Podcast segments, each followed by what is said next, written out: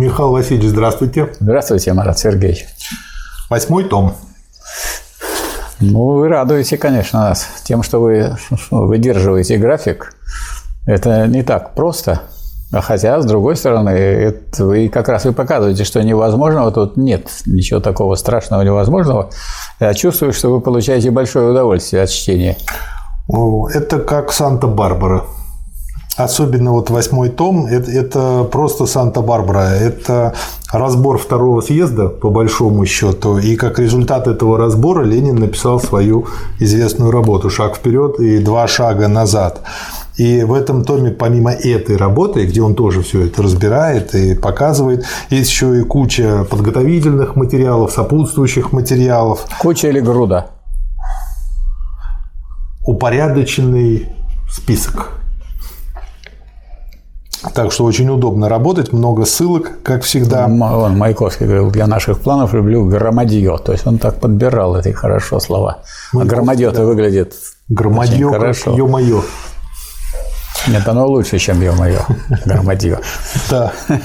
Но мне очень нравится буква ё. И поэтому я не люблю, когда в сущностных местах пишут е подразумевает, что человек может как бы прочесть. Сейчас-то уже много людей, которые могут не подразумевать, что там буква Ё.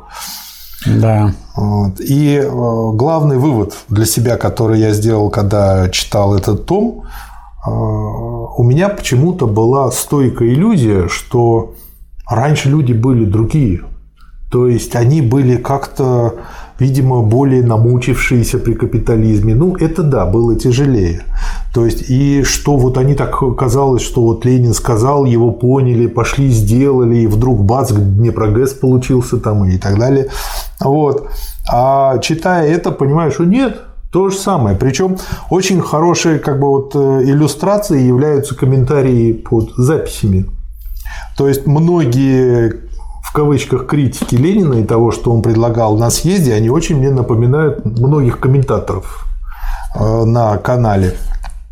Все то же самое. Полный разброд, шатание и понимаешь, какую ему пришлось проделать работу, чтобы из этого сделать работоспособную партию, которая, как у Маяковского сказали, многомиллионная, э, миллионопалая, сжатая в один громящий кулак. Кулак миллионопалый. Да.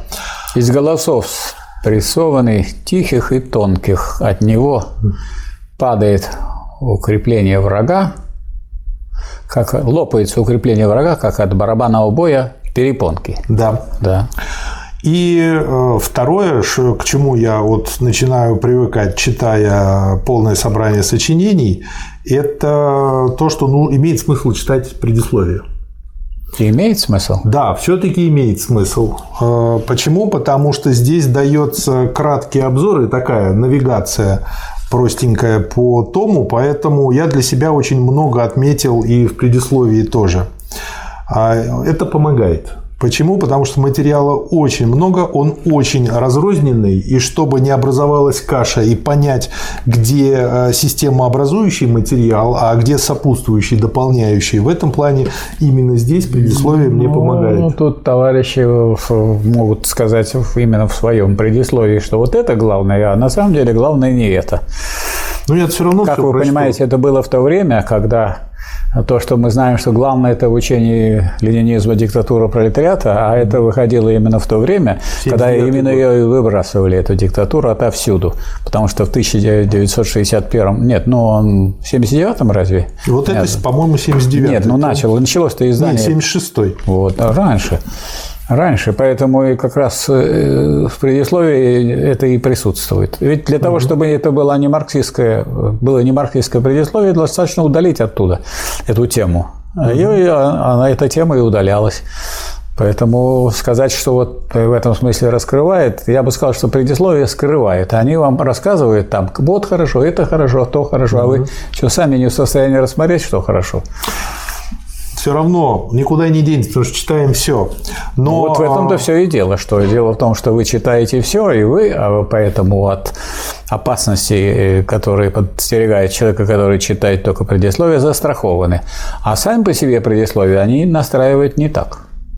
Потому что люди, э, вот, которые думают, что они знают ленинизм или знают Ленина, они руководствуются тем, что им где-то рассказывали про Ленина, про ленинизм, а сами не читали, поэтому у них искаженные впечатления. Потому что что получилось? Ну, представляете себе партия, которая, так сказать, э, считает, что она, так сказать, партия Ленина, что она живет ленинским духом, да, и так далее.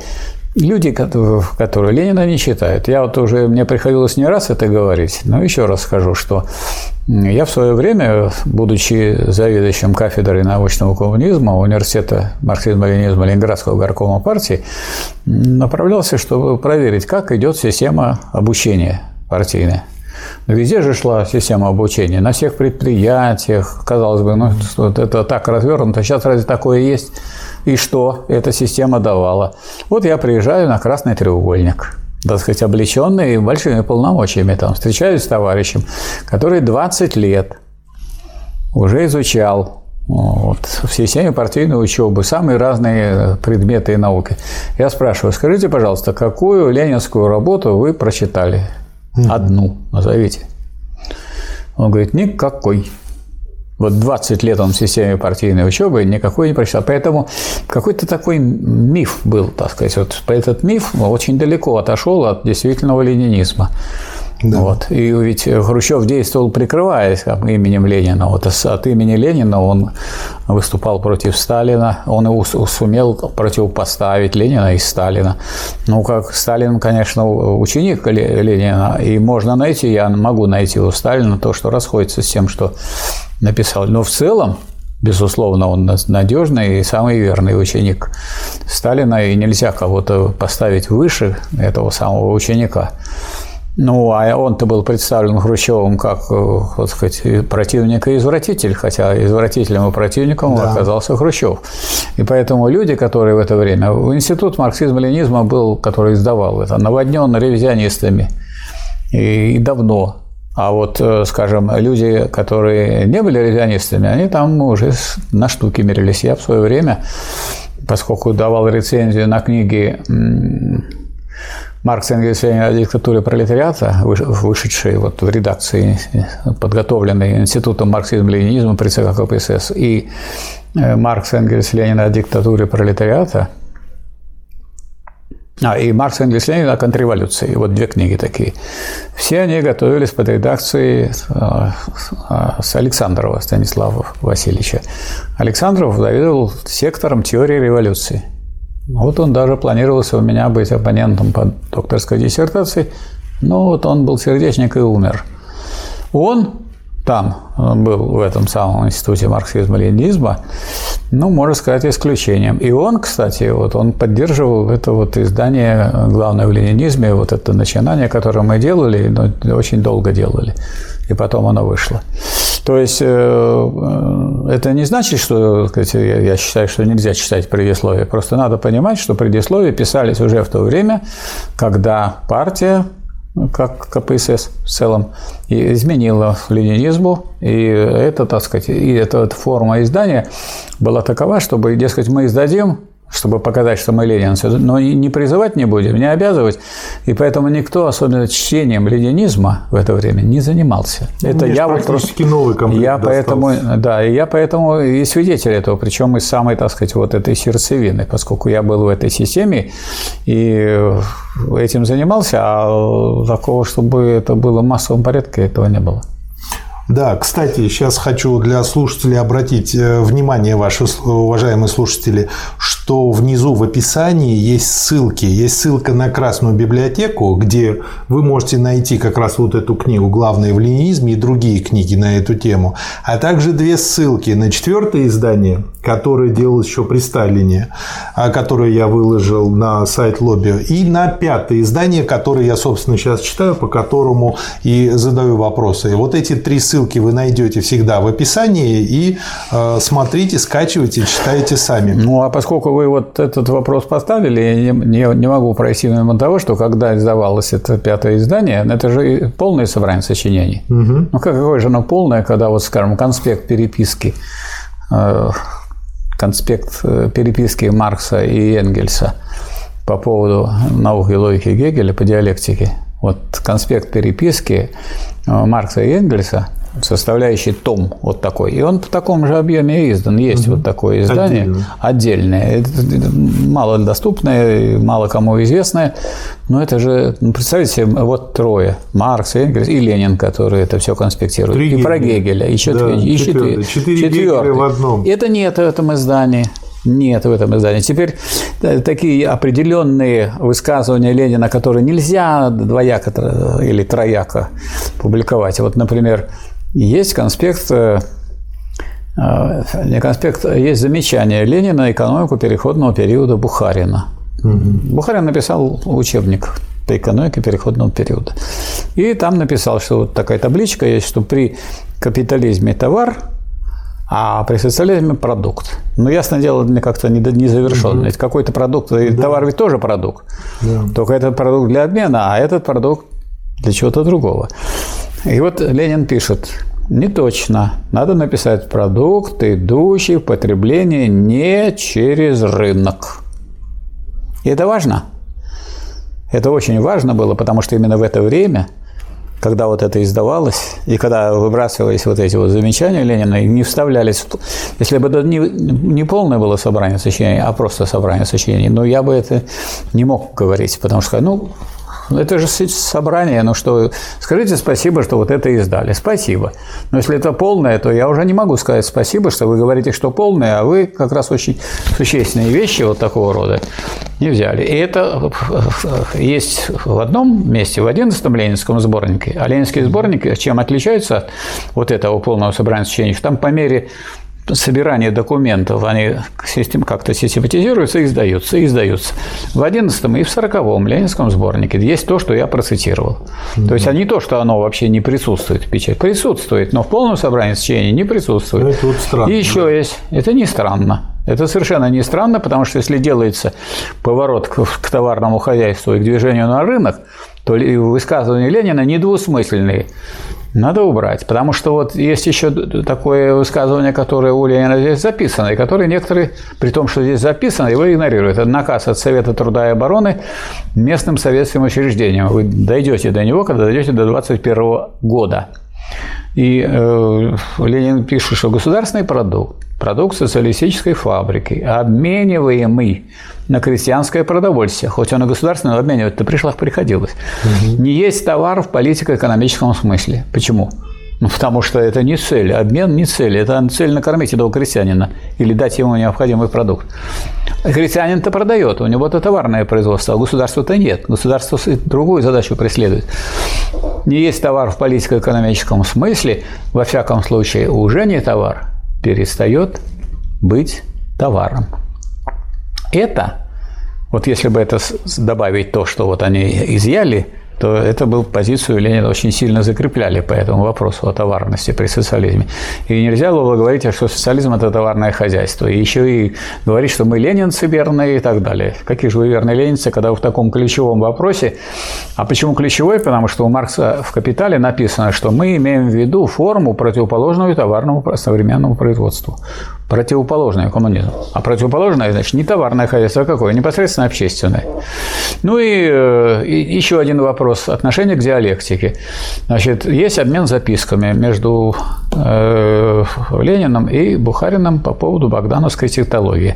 Технологии, все вот сторонники так называемого системного подхода, который подсовывает вместо диалектики, дескать, есть вот элементы, структура, есть внутренняя среда, есть внешняя среда – и вот так обрисовывают, все вроде правильно. И все с этим соглашаются. А противоречия, а их нету. Они просто про них молчат, и это будет, скажем, для кристаллической решетки хорошо, если вы не рассматриваете ее на молекулярном уровне. А там разве бывает что-нибудь неподвижное? Разве там это можно представить себе просто как элемент или структура? А, а что, электроны там не вращаются по орбитам вокруг э, атомов и так далее? То есть это тоже присутствует э, в в, той, в том издании, о котором я говорил, ленинские сборники, которые собираются. Они, правда, размером побольше, угу. такие красные, красные большие.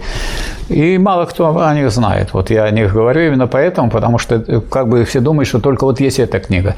А тут получилось так. Четвертую книгу, которую при Сталине, четвертое издание, оно тоже хорошее.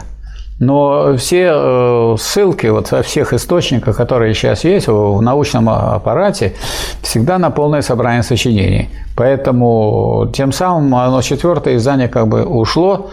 Ну и так сделано, что скажем, есть э, пересчет вот, э, тех ссылок, которые на сталинское да, издание, которое было при Сталине, на это. Есть такой пересчет, отдельные тома дополнительно сверх этих 55, есть э, справочное издание, и там как раз вот э, можно это посмотреть.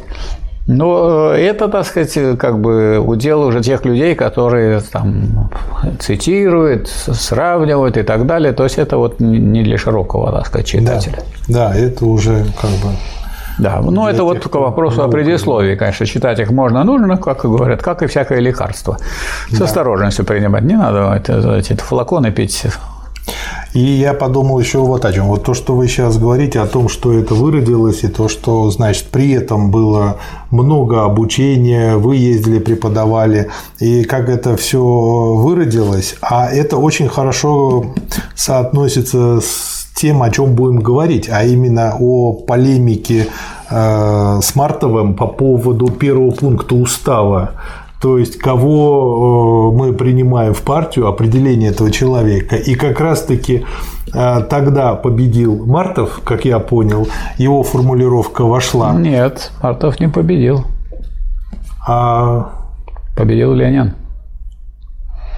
Это считать членом партии того, кто работает не только помогает иногда угу. и материально, и организационно, но и работает в одной из организаций партии. Эта формулировка прошла. А, отлично. Да. Вот, но я просто к чему? То, что вот а, если безыдейно э, что-то делать, о чем писал Ленин, э, как бы в минусе формулировки да. Мартова, как раз-таки и получается, что выплескиваем с водой ребенка, и вот так вот и происходит вырождение. То есть Ленин выступает против образования образования. Против безыдейной организованности. Все организовали, есть да. курсы, есть эти участники курсов, есть преподаватели, есть программы. Чего нет? Идеи нет тут. Это сама идея выхолощена. И вот если, если все, души нет в этом всей. То есть самое главное, душу этого всего процесса выкинули.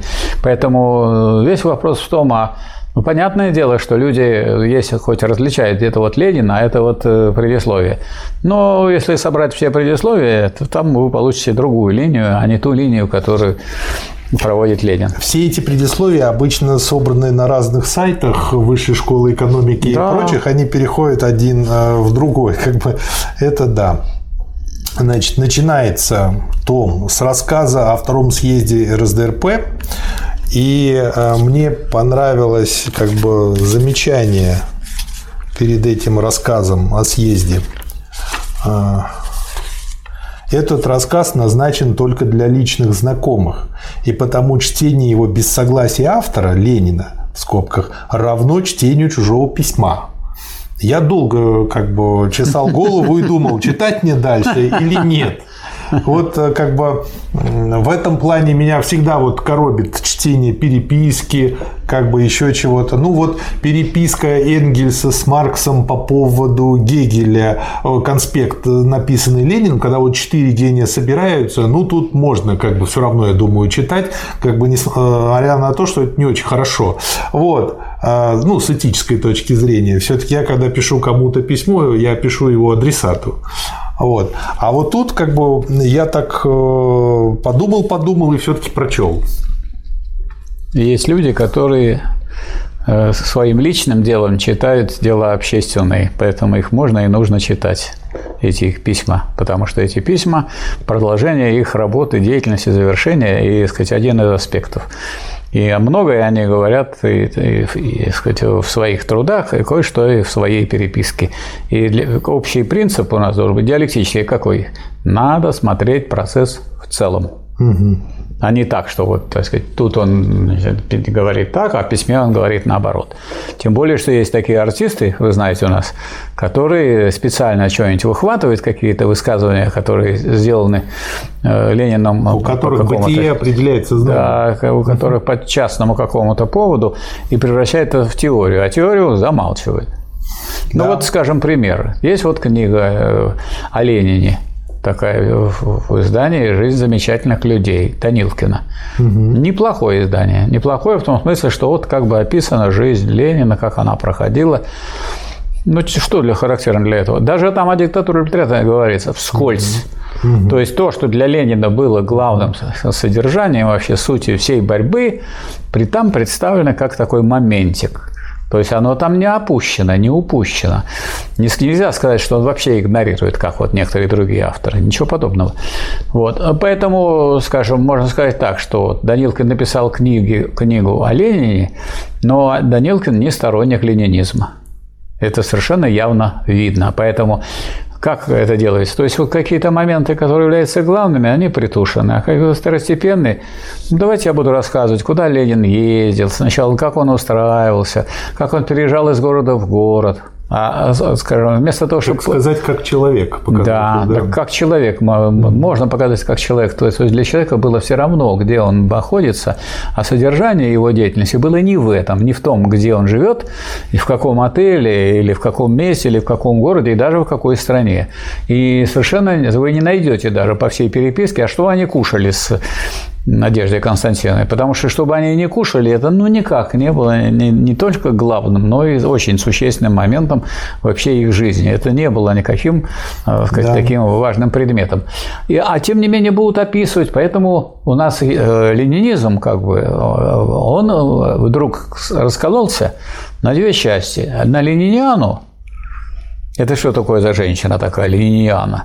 Лениниана – это описание всякие mm про то, что делал Ленин, куда ходил, где был. Как Павла. Ну, он вот какой камень, здесь каждый камень Ленина помнит, на какие камни Ленин mm наступал, по каким дорогам, маршрутам и так далее. То есть и есть, соответственно, лениноведение, какая-то псевдонаука. Лениноведение, вот что они знают, где бывал Ленин, что, когда написал, а в содержание они особенно не вникают. А есть ленинизм, который представляет собой существо ленинского учения. Вот чтобы освоить ленинизм, надо делать вот то, что вы делаете. Чтобы освоить ленинизм, надо читать Ленина подряд и пытаться так сказать, усвоить главное в ленинизме, главное и основное в ленинизме. А все эти вот вещи посторонние, ну, из посторонних только одно видно, что Ленина было безразлично, где он будет жить, в какой комнате. И, да. Э, и, и мебель была безразлична, но, может быть, был стол, потому что надо писать. Так и стул, чтобы надо было сидеть и писать, чтобы, так сказать, и много прессы так, и, и прессы нужно обязательно, да. И, и понятное дело, что, так сказать, хотелось бы, чтобы он всегда хотел получить, так сказать, какое-то помещение с полным пансионом, чтобы ему не надо было думать, э, куда пойти, бегать, так сказать, заниматься этим хозяйством, он, потому что все посвящал вот этой самой работе, потому что она грандиозна. Чтобы это сделать, нужно все на этом сконцентрировать. Я вообще не представляю, как это вот. можно было Поэтому сделать. Ну вот есть кабинет э, Ленина в Кремле. Причем взяли из Кремля его, вытащили и увезли его в горки. Ну как вот кабинет в Кремле увезти в горки? Что за мысль такая? Но тем не менее это факт. Вот сейчас сделали. Но это же против культуры ну, идет, против истории. Закрывают мавзолей фанеркой. Ну, фанерка это, она же не уничтожает же, мол, туда же людей пускают. Вас, вы, рады, вас, вы рады, что туда можно пойти на Ленина посмотреть? А вы все про фанерку рассказать. Это не главное. Вот это не главное, что закрывает фанерка. А вот то, что взяли из кабинета, ну, это тоже не главное. Ну, увезли вы кабинет, ну и что от этого? Ну, вернем пойдите, вот, пойдите на улицу Ленина, и там вы увидите ту квартиру, в которой жили Ленин с Крупской. А жили в Крупской они не в своей какой-то особой квартире, а в квартире Ульяновых и Елизаровых. Там пять комнат было. Там, между прочим, ванная хорошая, и там, значит, такая это, прямо большая, большой, так сказать, нагреватель воды сделал, но на дровах, угу. вот, который все, все это действующее, и все это очень было хорошо, удобно. А Ульянов Елизаров там командовал, так сказать, значительной части большой компании на Волге. Ну, отсюда он, поэтому у него был кабинет такой мощный. Вот, э, женат он был на сестре Ленина, и квартира большая, и вот там сейчас хороший музей. Хороший музей, но вот сколько мы не приглашали директора этого музея на конференции, посвященной ленизму, которую мы проводили в разливе. Нет. Боится. Боится, потому что у них Это совсем не содержание учения. Это содержание Да. учения точно так же, как директор музея Ленина, вот последняя, которая была, она, э, вот ее это, содержание ленинского учения никак не интересовало. Я думаю, у них бундизм. Может быть, и бундизм в том числе. Тут вот, э, кстати, вот именно в этом томе, вот этот, э, почему я не пожалел, что, несмотря на эту пометку Ленина, прочел рассказ о втором съезде, потому что он, по сути дела, очень кратко э, Но рассказывает... Это же, это же завлекательная пометка. Да, это То очень есть как бы запре- запретный какой-то плод, что, дескать, если вы не хотите, можете и не читать. Надо почитать, что это вот он хочет нам не Это как показывать. Петр Первый с Не, картошкой. по- не показывает. Запретил. Да, да, да, Да. Так что И это, это такой литературный прием. Вот. И, э, соответственно, он вот компенсирует вот то предисловие, что было очень хорошо, и говорит о том, что, к сожалению, там в счетную комиссию попал один бундист, про него он хорошо в скобках написал, значит, в скобках ска- сказать, и в эту комиссию вошел бундист, который измором брал всех членов комиссии, задержав их до трех часов ночи и оставшись все же при своем особом мнении по каждому вопросу. А Вот. э, Дальше он описывает очень смачно, как все происходило. И вот как раз-таки тут э, уделяет и в кратком рассказе тоже очень много места вот этой формулировке. Значит, формулировка первого пункта Мартова была, что членом Российской социал-демократической рабочей партии считается всякий, признающий ее программу и поддерживающий партию как материальными средствами, так и личным участием в одной из партийных организаций. А, Вот.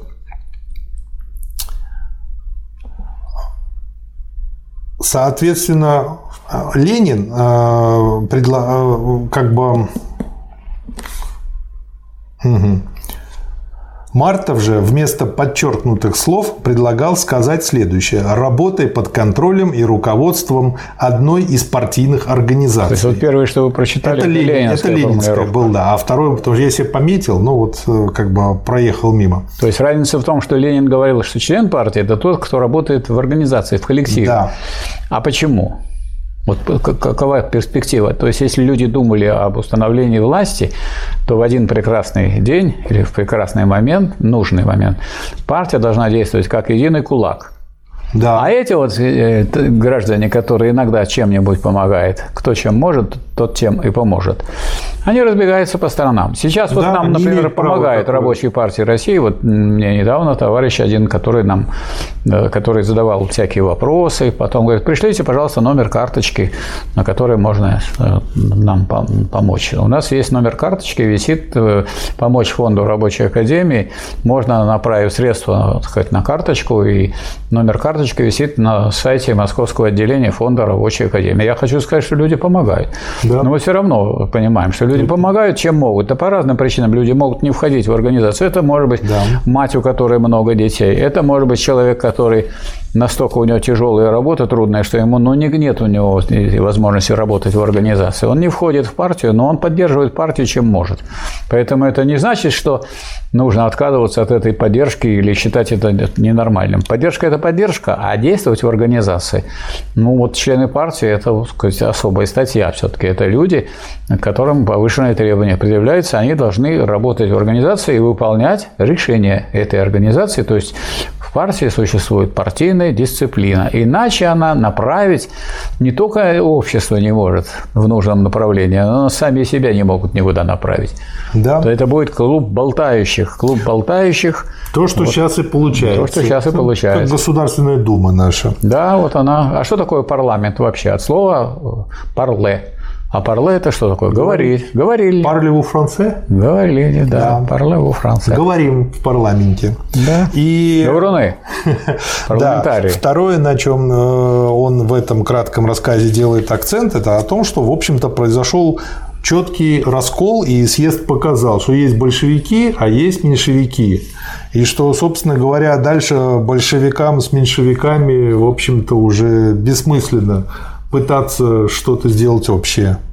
Ну вот это говорит о том, что м, Ленин относился к теории как к тому, что является очень практичным. Нет ничего практичнее хорошей теории. Да. Потому что то, что Ленин тут написал, еще далеко было до 2012 года, до попытки Троцкого соединить большевиков и меньшевиков. Это так называемый, как Ленин говорил, беспринципный августовский блок Троцкого. Mm-hmm. И в это время он называл Иудушка Троцкий, потому что он взялся вот это делать. Хотя для большевиков было ясно, что по той дороге... То есть уже тогда это было ясно? Это было да. ясно было вот э, тогда, когда Большевики провели, когда меньшевики провели четвертый съезд, захватили кассу партии, большевики поняли, что с ними никакой социалистической каши не сваришь. А э, меньшевики и прочие болтающиеся, они поняли уже, когда большевики имели сказать, 80 тысяч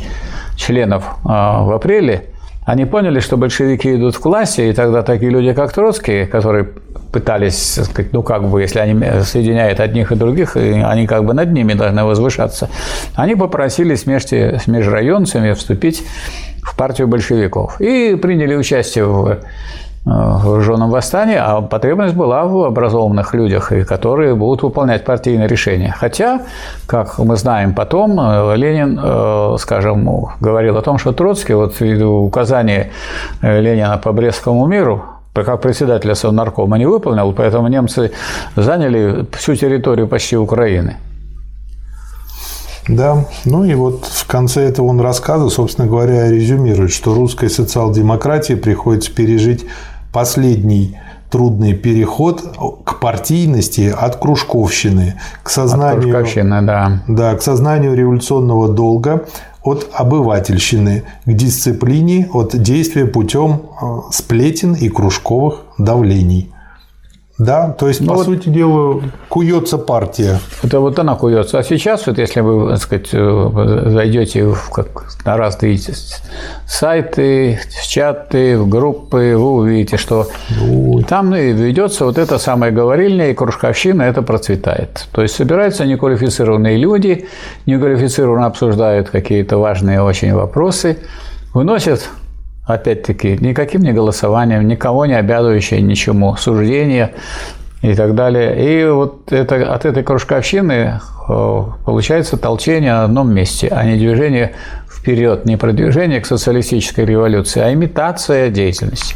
И вот, как я понял, именно как бы вот это было а, а, чуть ли не основной мотивацией, почему он написал шаг вперед и два шага назад. И он и начинает в предисловии к этой работе словами, что основные спорные пункты, от решения которых зависит окончательный исход кампании и по сравнению с которыми все более и более отодвигаются на задний план все и всяческие мелкие, мелочные эпизоды борьбы, и э, они вырисовываются, и нужно этими пунктами заняться. И э, этих пунктов два. Значит, первый такой вопрос. Вопрос о политическом значении того деления нашей партии на большинство и меньшинство, которое сложилось на втором съезде партии. И вопрос второй. Вопрос о принципиальном значении позиции новой искры по организационным вопросам, поскольку эта позиция является действительно принципиальной. И дальше тоже еще немножко процитирую. Первый вопрос есть вопрос об исходном пункте нашей партийной борьбы, об ее источнике, об ее причинах, об ее основном политическом характере. А второй вопрос есть вопрос о конечных результатах этой борьбы, о ее финале, о том принципиальном итоге, который получается по сложению всего, что относится к области принципов, и по вычитанию всего, что относится к области дрязг. И дальше он э, выводит, э, что, по сути дела, меньшинство – это оппортунистическое крыло партии.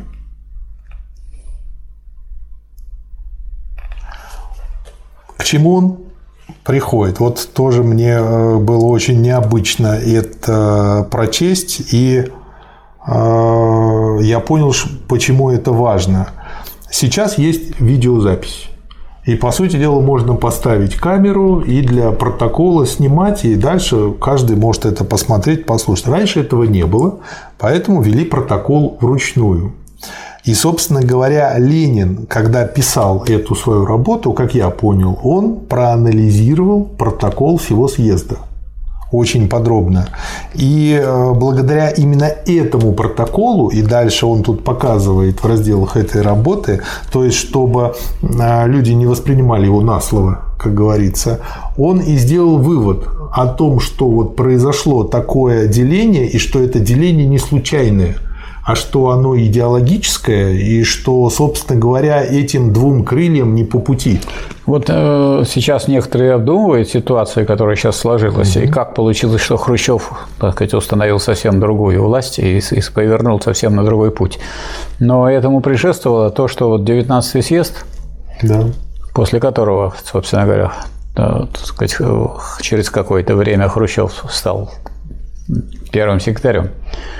Э, стенограммы, ни стенограммы, ни протокола 19 съезда нет в наличии. Нету.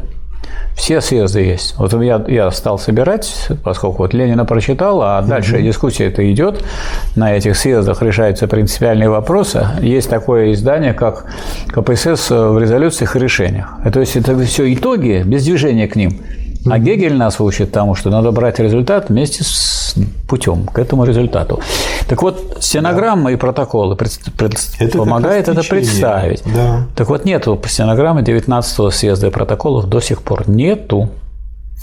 Вот я крику о гласности. И так, ну хорошо, пришел после там из некоторое время больше всего болтавший о гласности Горбачев.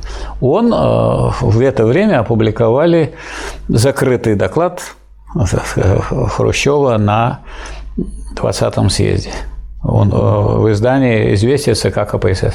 А стенограмма 19-го съезда партии так и не появилась. А хотелось бы узнать, как к этому, что, куда двигалось Я все думаю, течение. Как появился, да. как появился, так вы-то думаете, а сказать, все органы и организации, которые этим должны были заниматься, они разрушены и уничтожены. Поэтому не, через какое-то, да, я для себя пометил то, что вот Ленин тут очень много пишет о важности изучения а, партийной работы и в частности и конкретно партийных съездов и пишет именно изучать, потому что одно чтение груды сырого материала, составляющей протоколы, еще не дает да. картины съезда. То есть э, он четко разделяет читать и изучать. А, и, э, собственно говоря, а, вот после этого я погуглил, нашел протоколы этого съезда и тоже их Которого? выложим, второго, и тоже их выложим на скачивание, чтобы слушатели могли тоже, кому интересно, скачать и э, с ними ознакомиться. Дальше, значит, э, следующая главка – подготовка съезда. Он начинает вот так э, хорошо, что каждый имеет право в течение 24 часов проклинать своих судей. Вот. И говорит о том, что, конечно, как бы те, кто проигравшее меньшинство, может как бы хорошо проклинать большинство, как бы, ну, у них есть на это право. Но меньшинство остается да, меньшинством. Да, на 24 часа. Редакция, состоящая в большинстве своем из лиц, отвергнутых съездом, имеется в виду редакция «Новой искры», продолжает, с одной стороны, называть себя партийной редакцией, хотя она уже отвергнута съездом, а с другой стороны, открывает объятия лицам, утверждающим, что съезд – это не божество.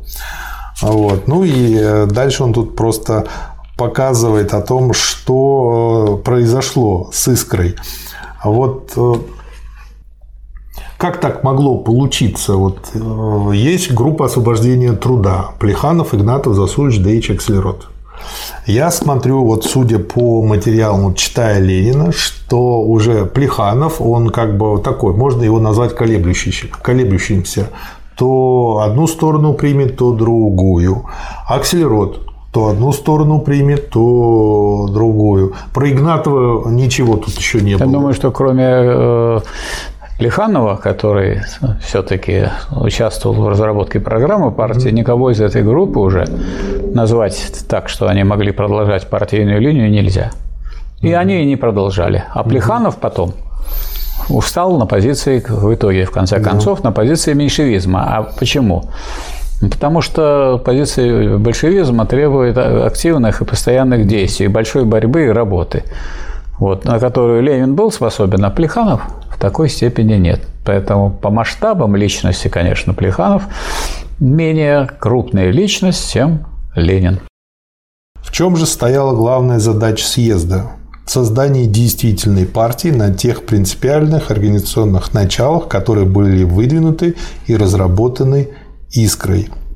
И э, получается, что по су- можно вообще считать, что таким вот маленьким корешком создания РСДРП-Б а, собственно, было заложено на втором съезде или еще Это рано? не корешком, а это вот именно, собственно говоря, и есть главный источник. Потому что разделение на большевиков и меньшевиков казалось, что оно такое временное разделение, но на самом деле после этого был только один четвертый съезд объединительный, Да, так? Был третий съезд отдельно шел, да. большевистский. Мгм. И значительная часть большевиков тосковала. Как вот сейчас тоскуют, ой, нас мало, надо, чтобы нас было много. Но, как говорится, больше всего, как говорится, мусора на свалке. Поэтому особенно по количеству вряд ли стоит тут судить. То есть лучше это меньше партия, но на самом деле это твердый авангард рабочего класса, чем широкая, которая не является авангардом. На четвертом съезде победили меньшевики, на пятом съезде, пятый съезд был собран уже большевиками одними, и больше уже ни в чем не выражалось соединение в одну партию. Это уже были две партии. Начиная с четвертого съезда, меньшевики, это которые захватили кассу партии, они, так сказать, продолжали свою Кассиры. меньшевистскую линию, а поскольку у них сама идея была, которую они излагали в проекте Мартовского устава, что не надо быть в организации, вот чем-то вы там помогаете, и хорошо.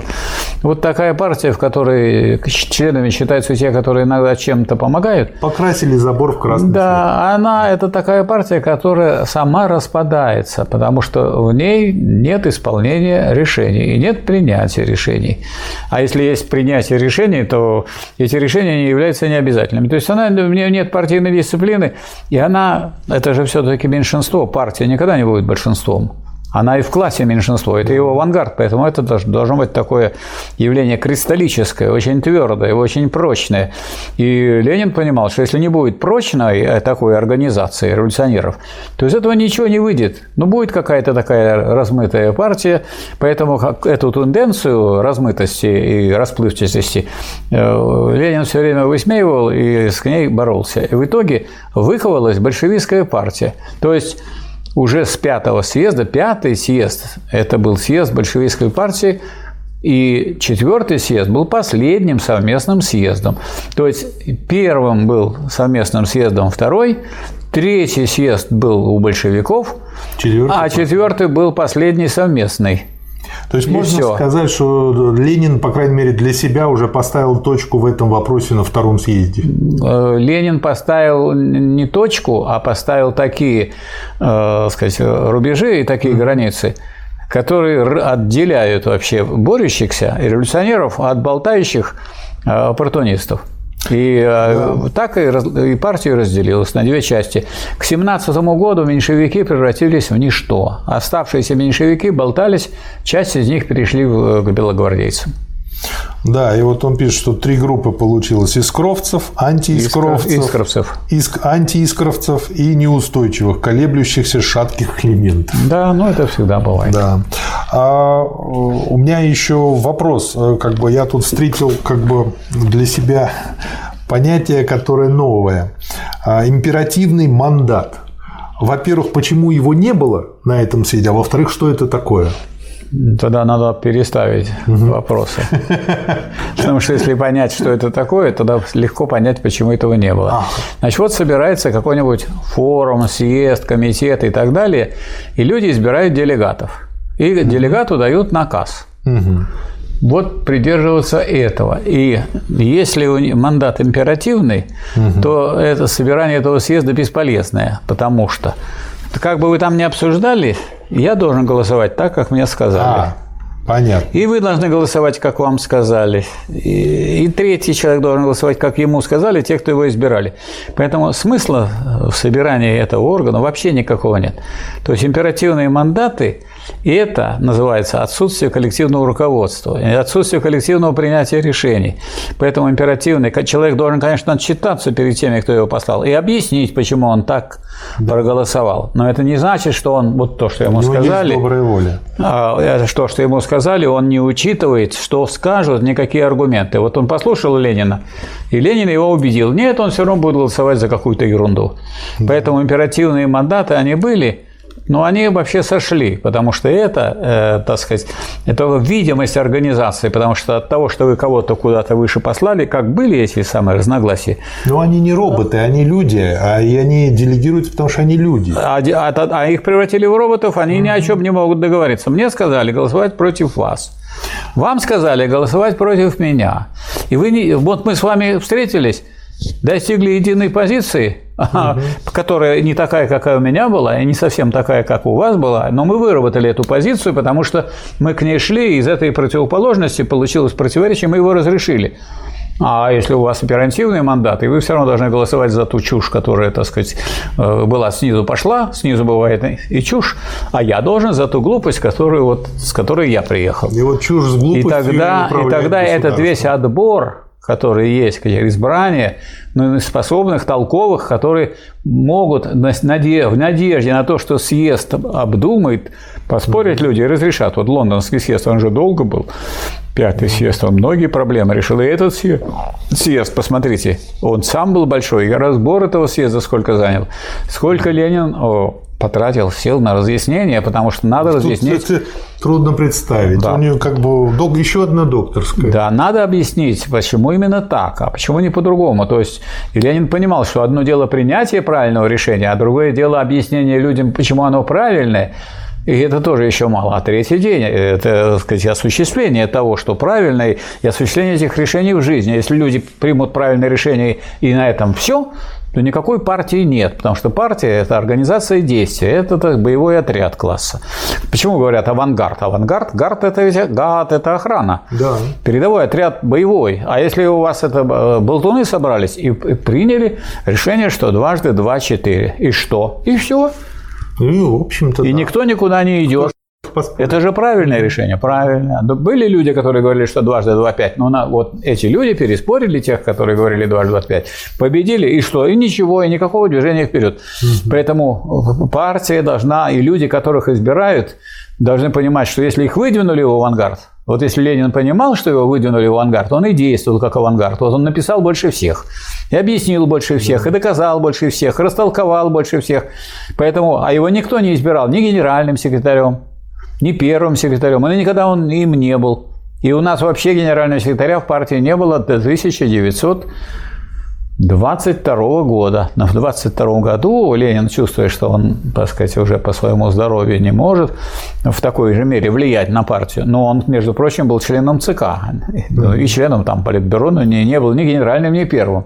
И он предложил Сталина, хотя у Сталина уже было две больших нагрузки. Он был народный комиссариат возглавлял по делам а, наций, национальностей, и рабкрен рабочую крестьянскую инспекцию. И э, Ленин говорит, ну что делать? У нас, сейчас все перегружены, другого человека такого мы не можем найти. И предложил Сталина генеральным секретарем, а генеральный означал, что он по общим вопросам.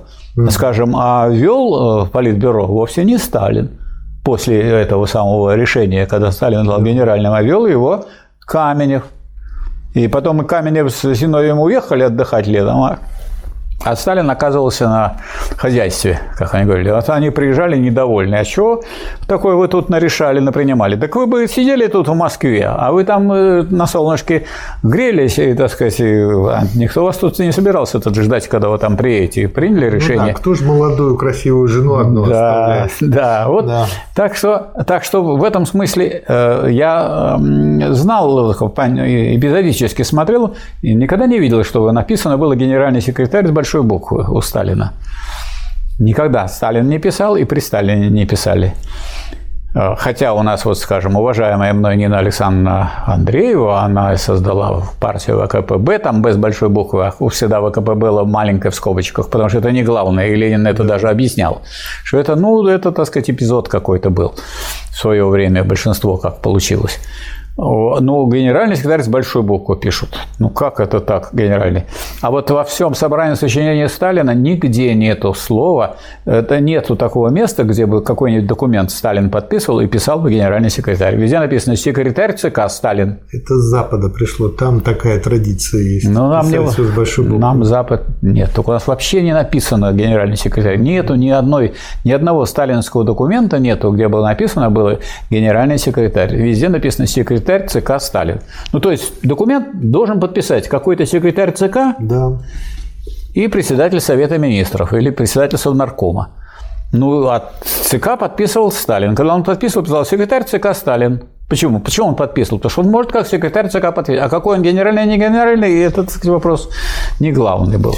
Я еще вот что подумал. И вот здесь вот кто, как говорится, идет впереди, тот и руководит, тот и вдохновитель, тот и вождь. Почему? Э, вот теперь вы можете уже, сейчас уже восьмой том, да? Вот здесь уже видно, что Ленин вождь. Потому что так разобрать, и так разъяснить, и так э, растолковать, и так повлиять на дальнейший ход событий, а могло пойти куда угодно.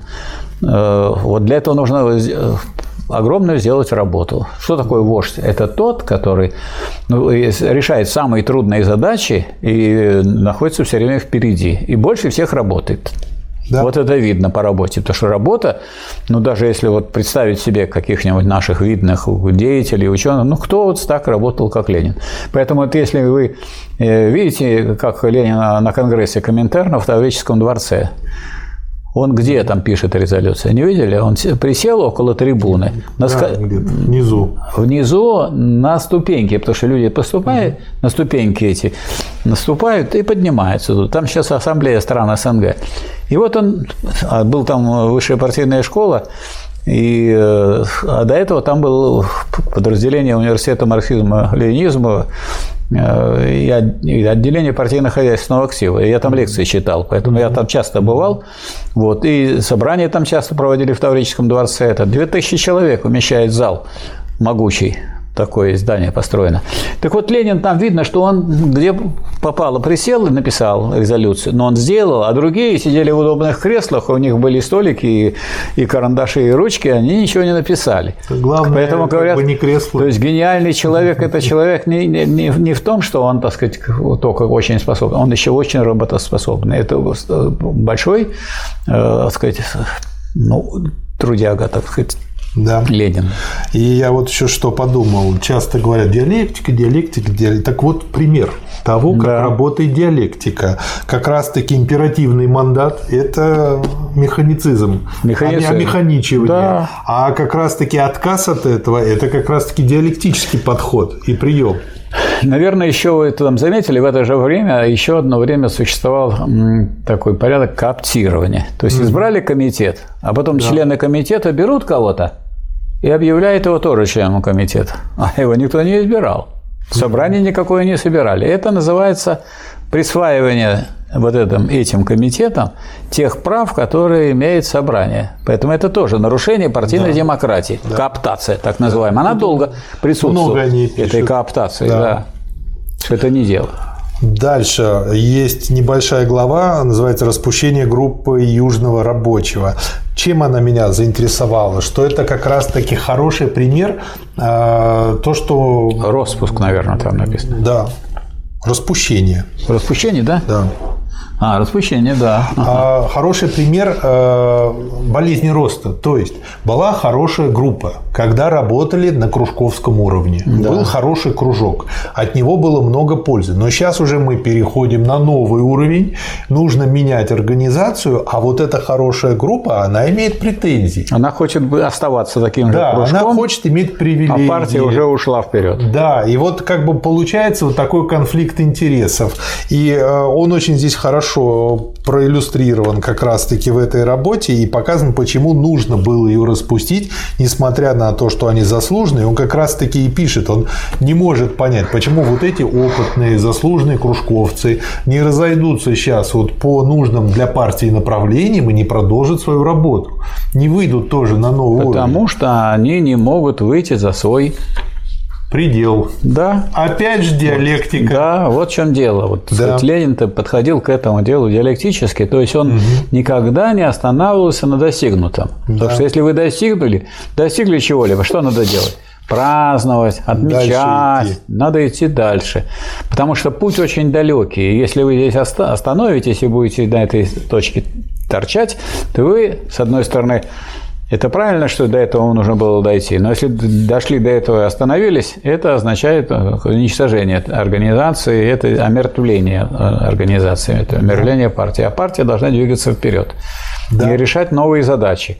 Вот да. наиболее ярко это показала ситуация с так называемым развитым социализмом.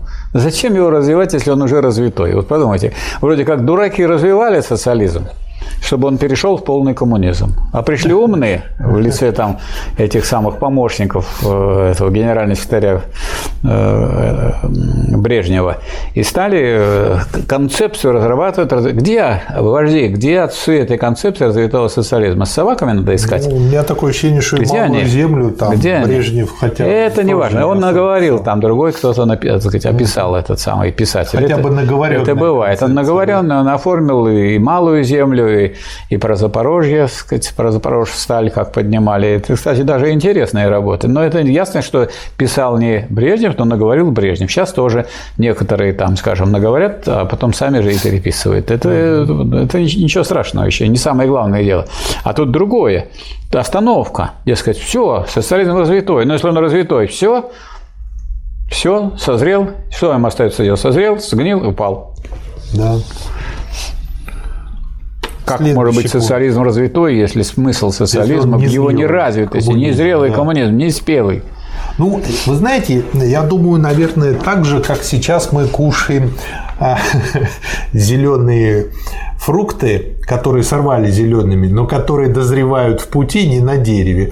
Вот это вот э, такие, значит, развитые фрукты мы сейчас едим. Вот, видимо, такой же был и развитой социализм. Нет, они вот эти так, как вот эти фрукты, если они дозревают, то они дозревают, а мы э, этот самый, а социализм это незрелый коммунизм и был незрелым. От того, что его назвали зрелым, спелым и развитым, он не, не только не прибавил, а сразу перестали бороться за его развитие, за его переход в коммунизм. А если вы не идете вперед, а отрицательные тенденции действуют, они толкают нас назад. Значит, если у вас движение, импульса движения вперед нет, а движение противоположное есть, значит, в целом идет откат. И да. пошла реакция. И да. мы пришли куда? Куда мы придем, если мы будем под лозунгом развитой социализм пятиться назад? Обратно в капитализм. Ну вот мы и пришли. Да. Интересный пункт работы посвящен равноправию языков. И тоже он э, показывает. То есть, в общем, как бы, ну, это тоже как раз-таки предложение там Мартова, меньшевиков и прочих, что нужно обязательно и бундовцев добавить, помимо того, что есть пункт про равноправие граждан, еще и добавить обязательно про равноправие языков. То есть, и Ленин показывает, ну а в чем смысл этого? Это уже входит в понятие равноправных граждан. Зачем отдельно писать равноправие языков? А для меня это как раз-таки проявление того, что люди, которые это предлагают, они мыслят не диалектически. Ну вот э, вы знаете сейчас, что есть, напридумывали, его везде установили. Во многих государствах государственный язык. Угу. Язык – это явление культуры или явление политики? И культура, конечно. Культура, потому что вот один революционер, другой контрреволюционер, один на одной позиции, другой на противоположной. Язык один. Но язык-то один. Да. Как же вы к языку применяете такие вещи, как государство, область насилия? Насилие может быть в области культуры. Я вас научу музыке, я вам покажу. Это есть такая карикатура, когда, значит, зажали эту голову сказать, мальчишки и его, значит, гитары или скрипкой или чем-то, и каким-то другим. скрипку да, да? Да, чем-то его там лупят. Ну как можно, как можно, так сказать, и в области языка устанавливать государственное? Вы можете сказать, что есть вот у нас, говорят, язык межнационального общения. Это факт просто жизни. Да, русский язык, в силу истории страны, и культурного ее развития, и в силу экономического, и в силу вот той истории, что у нас был Советский Союз, и что мы помогли подъему наций самых разных и дали письменность тем, кто этой письменности не имел, а теперь который, значит, получив письменность на, так сказать, э, кириллице, они теперь э, на латиницу переходят, как в Казахстане. А кто вам дал? А кто вам дал эту самую э, письменность, интересно? Или, скажем, другие народы Севера, которые не имели своей письменности, тем не менее, так сказать, они получили свою письменность. Значит, да, русский язык – это явление, это еще явление, так сказать, безусловно. И он завоевывает свое, так сказать, место чем? Ну, тем, что на русском языке издаются произведения, что, так сказать, они вносят вклад в культуру, а вы издавайте на другом языке, вносите вклад и так далее далее. Но надо понимать, что если вы хотите и это вот, скажем, особенно было, вот чувствовалось вот в таких заведениях, в которых вот я работал, в университете. Приезжает товарищ из Узбекистана. Ему он имеет право защищаться на узбекском языке. Он имеет право издать автореферат на узбекском языке. Он имеет право защищать диссертацию на узбекском языке. Ему обязаны предоставить переводчика. Ему э, предоставить переводчик. Ну, как вы думаете, он предпочитал на узбекском или на русском защищаться? На русском, потому что если он, если защититься на русском, и автореферат будет на русском, и диссертация на русском, и публикации на русском, его прочитают во всем мире.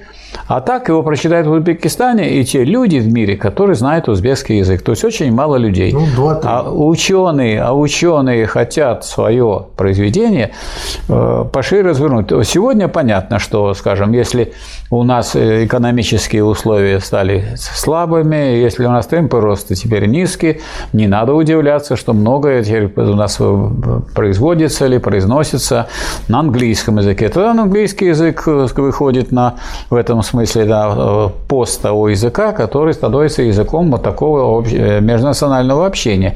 И если вы хотите это изменить, ну, развивайте свою экономику и культуру. А если вы будете свою экономику и культуру уничтожать, не удивляйтесь, что никакими запретами и никакими установлениями о важности русского языка вы ничего не решите.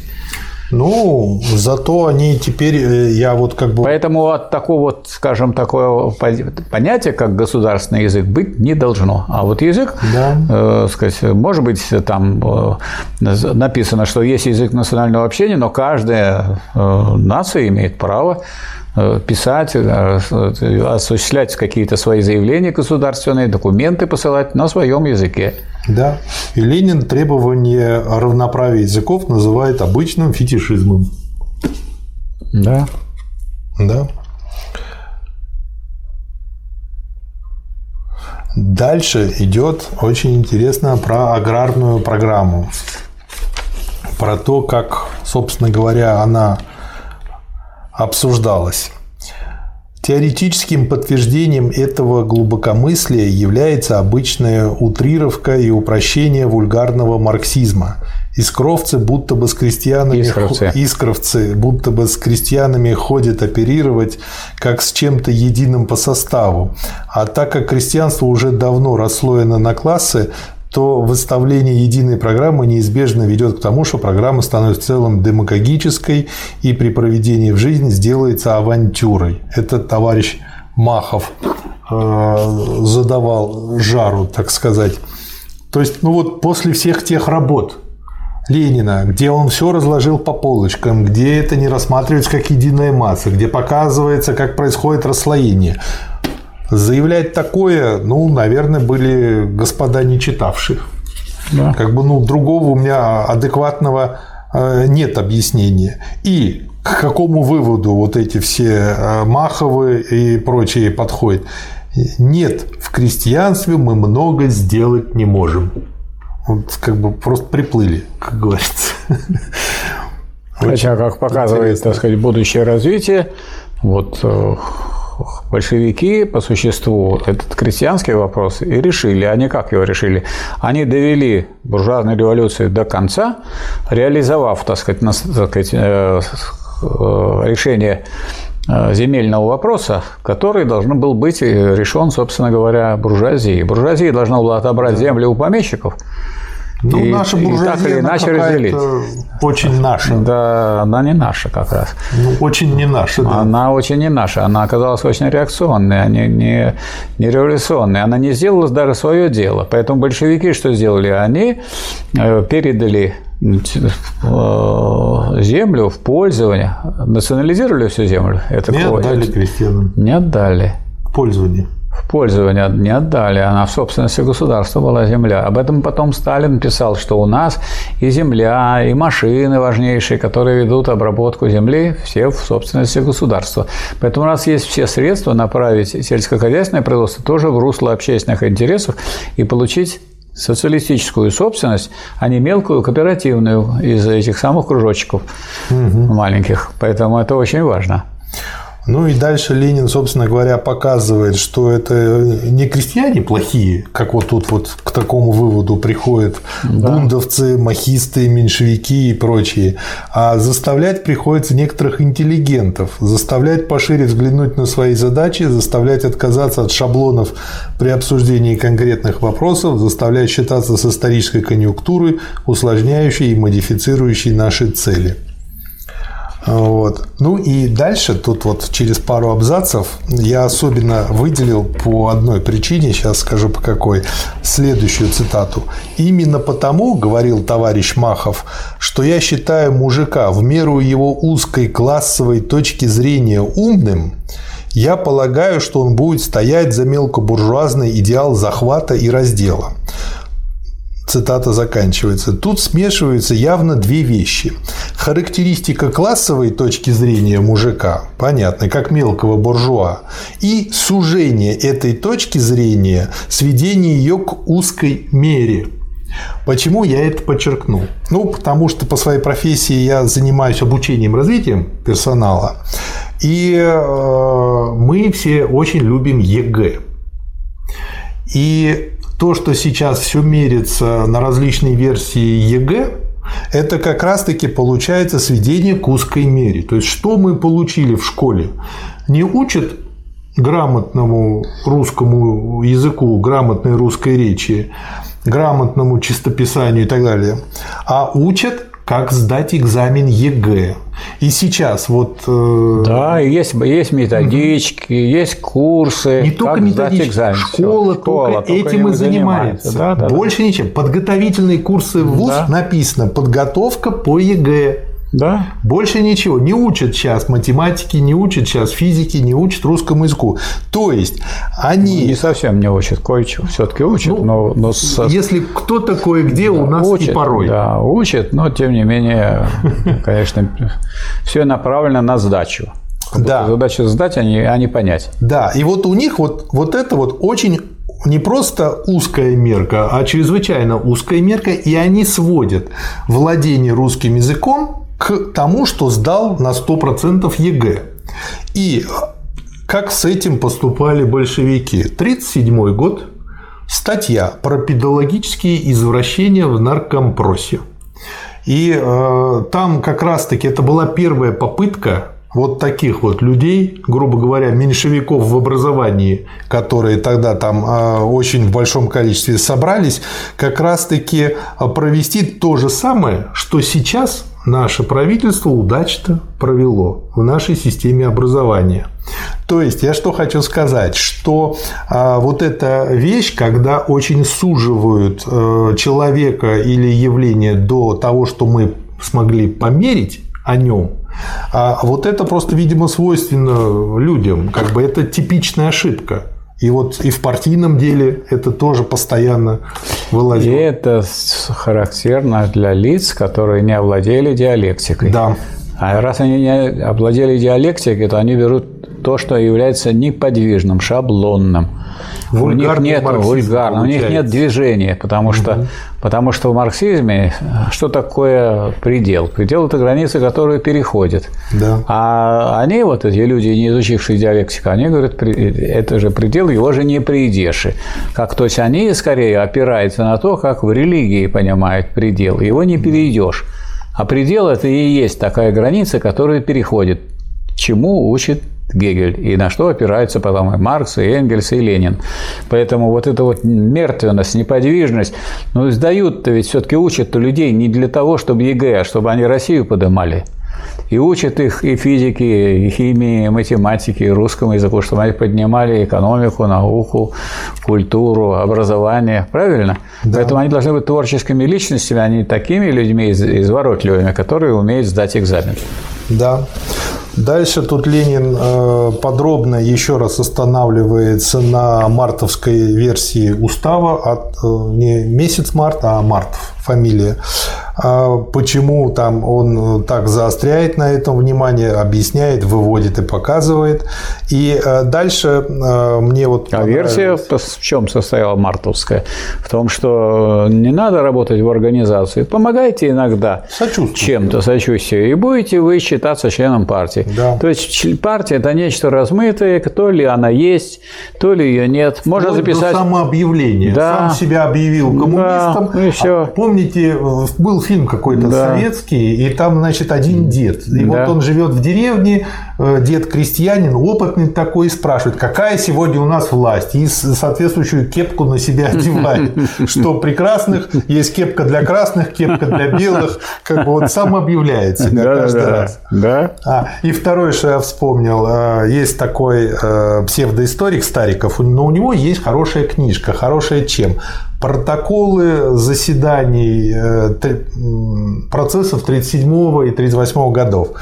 И э, там один кадр, которого потом расстреляли, э, его допрашивают и спрашивают, а вот вы поменяли себе там паспорт, поменяли фамилию, это почему? Он говорит, ну вот так захотел. А потом вы еще раз поменяли, опять захотелось. И у него было 45 изменений в паспорте. То же, то же самое, такое же примерно количество изменений его политической ориентации, еще чего-то. И вот э, никак следователь не мог понять, да, зачем это человек делает, для чего ему это нужно. И тот так и не смог объяснить, зачем ему это надо. Вот, и, э, значит, Это называется мимикрия. да. Приспособленчество. Приспосабливаться надо к обстановке. И Ленин тут очень хорошо на 248 странице, кому интересно, а, определяет, собственно говоря, как должна выглядеть партия. Что не партия должна облекать заговорщическую организацию, как думал товарищ Мартов, а революционный класс, пролетариат должен облекать партию, включающую в себя и заговорщические, и незаговорщические организации. То есть дается очень четкая, хорошая структура где находится партия, где ее конспиративное крыло, где открытое крыло и как с партией соотносится класс. И партия есть говоря. вот авангард класса в чистом виде, да. Да, и что централизация наиболее конспиративных функций организации революционеров не обессилит, а обогатит широту и содержательность деятельности целой массы других организаций. Да.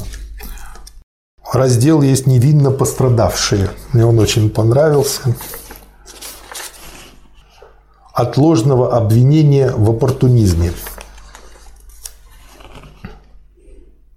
И э, тут э, как бы согласен абсолютно. То есть Ленин просто не понимает, почему неодобрение кандидатуры, ну, допустим, там в ЦК или там еще чего-то, э, ну, почему это нелепо считать чем-то позорищем. То есть как бы идет борьба, все должно выковываться в борьбе. А, Это диалектический подход. Он принят в партии. Соответственно, если у тебя есть точка зрения, отстаивай ее, борись.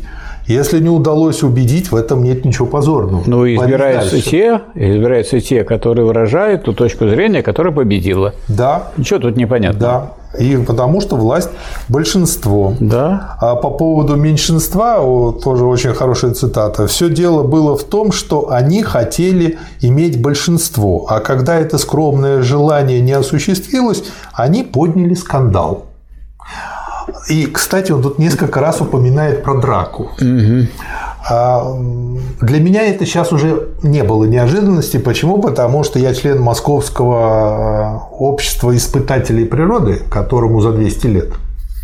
И если бы я там не наблюдал э, драку научных корифеев, каждому, который, из которых было за 80, и поскольку уже физическая форма была не та, то драка была коллективная, и тот, с кем были не согласны, его, значит, выносили, он висел уже в воздухе из помещения, а он цеплялся за стул, его выносили вместе со стулом, и стул потом внесли, а его нет. Да. Вот, я бы в это не поверил. А так я, в общем-то, верю. То есть это говорит о том, что съезд был не просто очень тяжелым, но очень эмоционально накаленным, напряженным.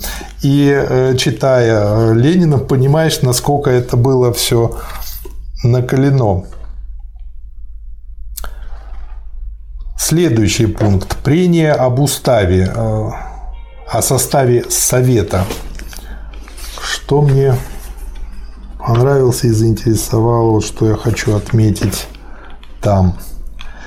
Высшее учреждение партии должно быть постоянно в составе, а не зависеть от случайных, иногда в силу провалов, изменений в составе центров. Высшее учреждение должно находиться в непосредственной связи с партийным съездом, от него получая свои полномочия, а не от двух других подчиненных съезду партийных учреждений, имеется в виду ЦК и ОК. А высшее учреждение должно состоять из лиц, известных партийному съезду. Наконец, высшее учреждение не может быть организовано так, что само его существование зависит от случая. То есть, а, можно и дальше продолжать читать. Чем это интересно мне? Для человека, который захочет построить партию, которая партия, как рука миллионопалая, тут просто, на мой взгляд, часто идут прямые указания, как это делать. Так, чтобы это действительно работало. И э, вот это очень ценно и очень интересно. Вот. А как, собственно говоря, то, что предлагал Ленин, трактовали и преподносили э, людям меньшевики. Три лица, живущие за границей, получат право безгранично распоряжаться работой всей партии. Они обеспечены в смысле безопасности, и потому их власть пожизненно. Это вот сейчас сделали, как говорится, коллеги-демократы устроили в новой конституции пожизненную э, семипутинщину. Не устроили. Ну почему? Устроили. Семеро человек имеют пожизненный статус. Кто? Владимир Владимирович. Нет. Дмитрий Анатольевич и Нет, другие товарищи? Нет, на выборах, каждый раз на выборах, как получится выборы, так и будет. Ну, посмотрим. Но а вы не можете лишить людей, которые, головы которых начинены буржуазной идеологией, столько раз решать, сколько они хотят. Это не в Конституции записывается. Это, это выражение того, что в буржуазном обществе господствует буржуазная идеология. Поэтому сколько надо раз, столько изберут.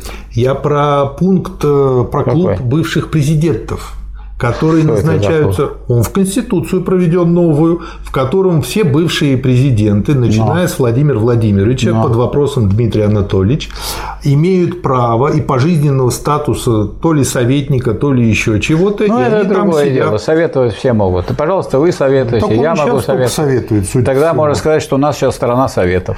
Вот. И в ответ, значит, на эту цитату Ленин пишет: вот против этих-то совершенно вздорных и демагогических фраз которые подменивают идейное руководство вмешательством в работу всей партии, а против них возражал товарищ Павлович. Ну, там и дальше идет дискуссия.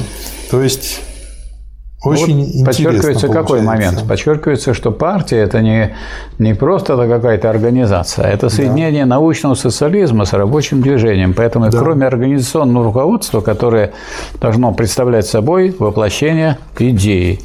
Да. А какой идеи? А, научно выраженных интересов рабочего класса. Ну, Поэтому без, научно, идея, без научного если будет другая идея, будет другая партия другого класса. Да. Поэтому э, не, речь не идет о какой-то вообще идее, а о научном выражении интересов рабочего класса. И без этого, если этого нет научного выражения интересов рабочего класса, получается безидейная организация – Поэтому сколько бы она там не клялась, как вот при Хрущеве, что она ленинская партия, там, или при Горбачеве, что у нас э, значит, наша партия значит, новизны, нового передового и так далее, и перестройки. Если нету соответствующего теоретического так сказать, выражения, то значит это все превращается или сначала в профанацию, потом в реакцию и в предательство. Да.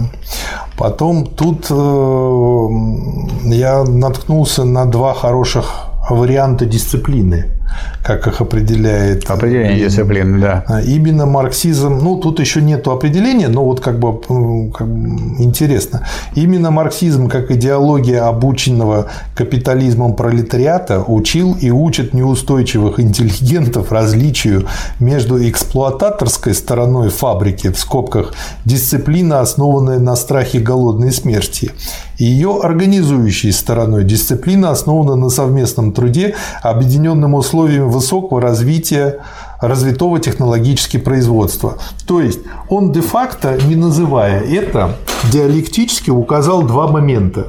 Которые действуют и которые, собственно говоря, потом да. и приводят. И, объясняют... и ни, один, ни один из этих моментов нельзя сказать, выбросить и абстрагироваться от да. него. Конечно. Да, и, а, и, и это объясняет как бы очень просто. Если не будут сплачиваться пролетарии, и он тут много раз указывает, что сила пролетариата в единении, потому что отдельно взятый пролетарий ничего не сможет сделать. Если они не будут это делать, то тогда другая дисциплина, другой, другой момент их дожмет. А сейчас это очень часто происходит. И сейчас, насколько мне известно, э, довольно редко происходит сплочение э, рабочих на фабриках. То есть ну и сейчас происходит, вот, скажем, рабочие угу. на шахте Комсомольская сплотились, так сказать, опустились под землю, потребовали выплатить зарплату, потребовали, чтобы распоряжение соответствующее подписал глава ЛНР. И он подписал. И он подписал. Это говорит о том, что в борьбе обретешь ты счастье свое. Да. Да. И люди, он подписал, и люди получили за 22 месяца зарплату. А у нас другие люди никак не могут получить, потому что они не организуют одновременно действия, потому что речь идет об индивидуальных правах. Вот вы имеете право приостановить работу до выплаты зарплаты. И причем уведомили администрацию. И ждите теперь письменные да? сказать, э, ваше приглашение завтра получить зарплату и приступить к работе. Но лучше все равно это делать не в одиночку. А представьте, весь цех написал – Весь завод написал. Есть разница? Большая разница. Вот вся, вся шахта остановилась, вся работа остановилась.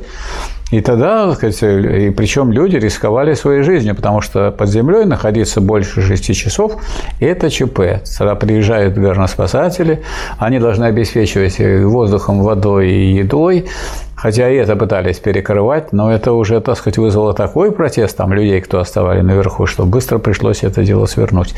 И, э, так сказать, вот сейчас мы видим примеры как раз такого. И на шахте Никанор новые, и на шахте Комсомольская. И, кстати, две шахты в ДНР, там без всяких конфликтов, как только они приостановили свое производство, все одновременно. Угу. Но каждый реализовал свое индивидуальное право не работать без зарплаты. Ну как же я имею право не работать, если Очень мне не важно, платят? что конечно. он смог реализовать индивидуальное право, да. объединившись с другими. Да, со всеми другими. А не так, чтобы на него показывали пальцем, дескать, вот угу. ты хочешь получить, а мы, чтобы ничего не получили. Нет, все одновременно это делали. И да? поняли, что если вы будете делать одновременно, то получите зарплату. А если будете тосковать и пытаться, значит, другим путем проблему это решить в одиночку, в одиночку ее не решишь. Да. И э, цитируя Каутского, э, можно просто дополнительно еще раз убедиться, почему обязательно нужно от кружковской работы переходить к нормальной партийной.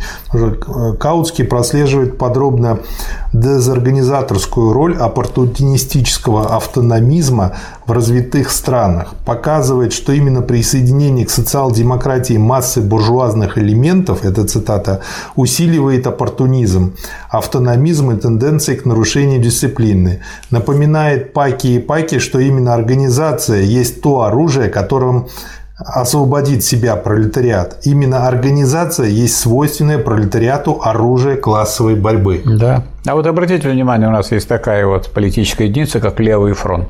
Что это такое? Он во всем левый. Нет, а что это такое левый фронт? Это не партия. Я не знаю, что это такое. Это не партия, не а это вот такое движение, которое обманным путем пытается, так сказать, сбить с толку рабочее движение. И поэтому оно враждебно рабочему классу но оно объявляет себя левым. Ну, так, ведь, если на, как говорил Козьма Крутков, на клетке слона написана надпись «Буйвол, не верь глазам своим». Да, очень, кстати, как бы мне нравится Козьма Прутков. Дальше. Про великую гегелевскую диалектику. Э, которая, которую перенял, поставив ее на ноги марксизм. Никогда не следует смешивать с вульгарным приемом оправдания зигзагов политических деятелей, переметывающихся с революционного на оппортунистическое крыло партии, с вульгарной манерой смешивать в кучу отдельные заявления, отдельные моменты развития разных стадий единого процесса. Истинная диалектика не оправдывает личные ошибки, а изучает неизбежные повороты, доказывая их неизбежность на основании детальнейшего изучения развития во всей его конкретности. Основное положение диалектики – абстрактной истины нет. Истина всегда конкретна. То есть, а от, грубо говоря, уши Гегеля отовсюду видны. Поэтому, когда люди задают вопрос, как бы, а приведите как бы применение, ну, вот часто в комментариях. Ну, вот можно сказать, что полное собрание сочинения – это применение диалектики для решения это 55 томов вопроса, да, для решения вопроса о том, как перейти от капитализма к новому общественному строю. Да, да. Ну и вот, собственно говоря,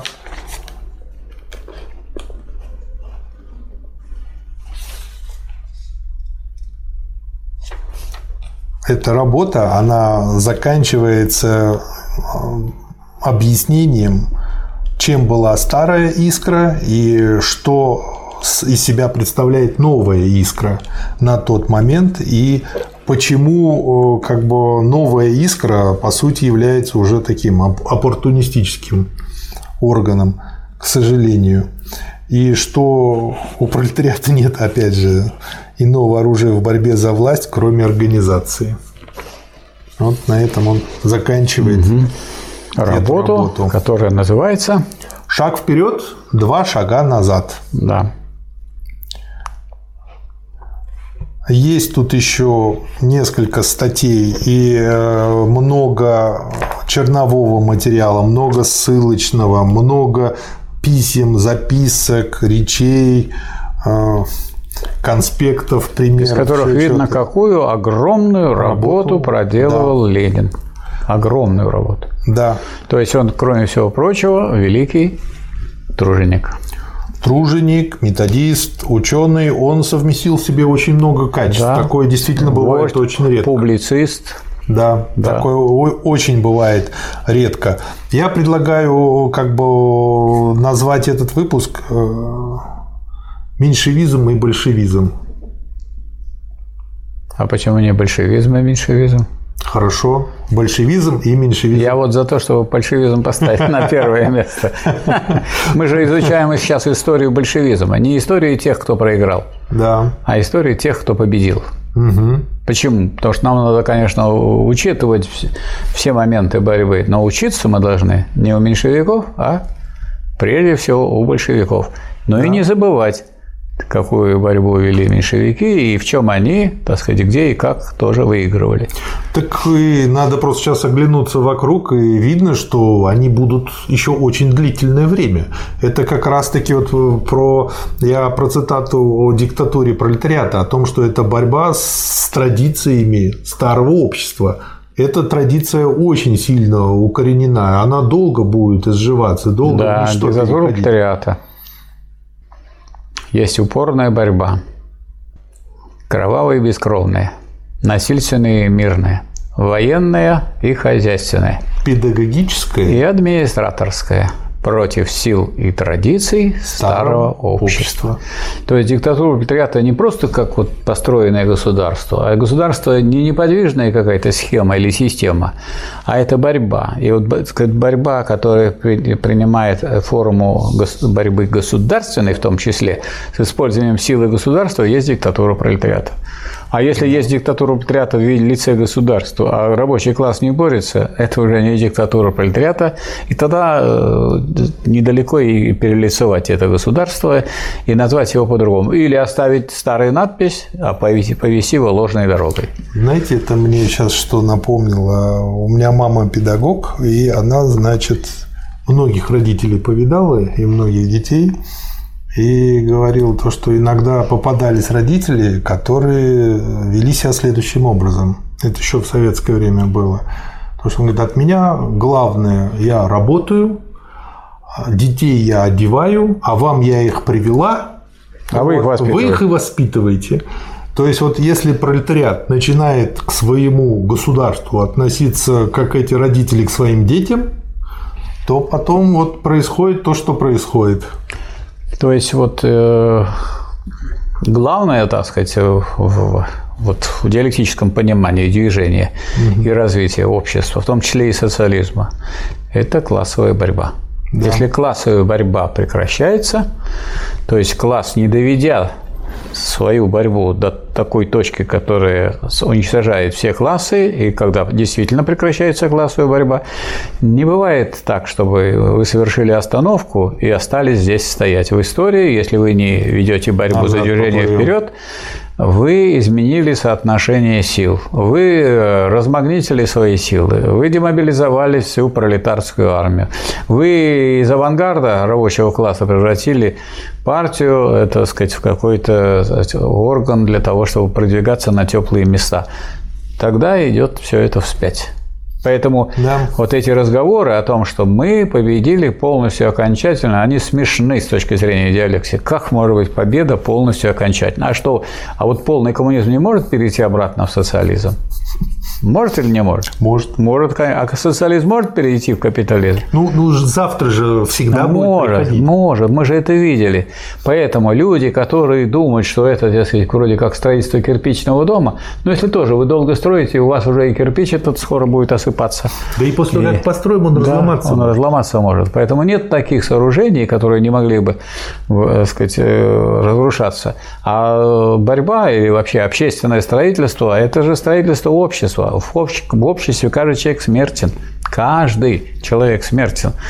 Соответственно, и взгляды, интересы и прочее, они держатся, так сказать, вот э, как определенная система э, на положение этих классов и слоев. Да. И поэтому, если вы не ориентируетесь просто на положение классов и слоев, не берете за основу положение самого передового класса, тогда вы не можете построить такую систему, которая является системой борьбы, а только система борьбы, а не система э, застоя, э, может нас привести к, к полному коммунизму и дальше развивать этот коммунизм.